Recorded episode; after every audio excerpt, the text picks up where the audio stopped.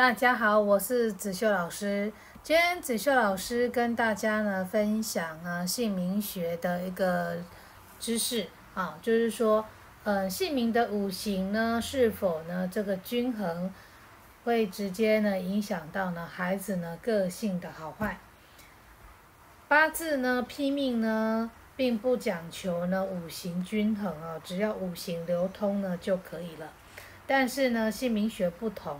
姓名学呢，它必须要注重呢五格的五行的均衡，也就是说呢，金木水火土各一个，它是最好的组合。如果呢没有呢，同一个五行呢，也最好不要超过三个，免得呢个性上呢会过于偏激，影响到日后的工作表现、人际关系，甚至呢还会危害到呢婚姻的品质。那五行的属性呢，它会影响孩子哪方面的个性呢？子秀老师呢，简单呢说明一下，五行的木呢，它会影响到孩子的体力跟耐力。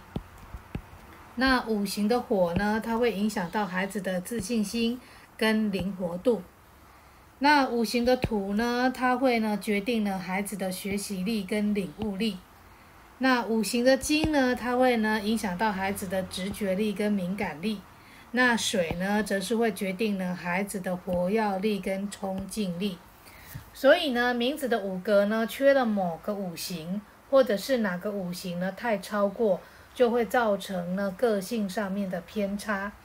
环环相扣的这个结果下来，个性呢会影响性格，那性格呢会决定人生。所以呢，这些呢取名的细节呢要注意，才能让孩子呢带着好的个性。从求学、工作到结婚生子，做人处事的态度呢，就能够比较圆融和善。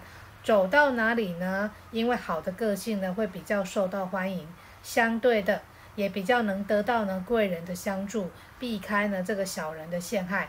所以整体而言呢，均衡的五行呢，呃，对运势呢，一定是有加分效果的。好，那今天子修老师就跟大家分享到这边，我们下次再见。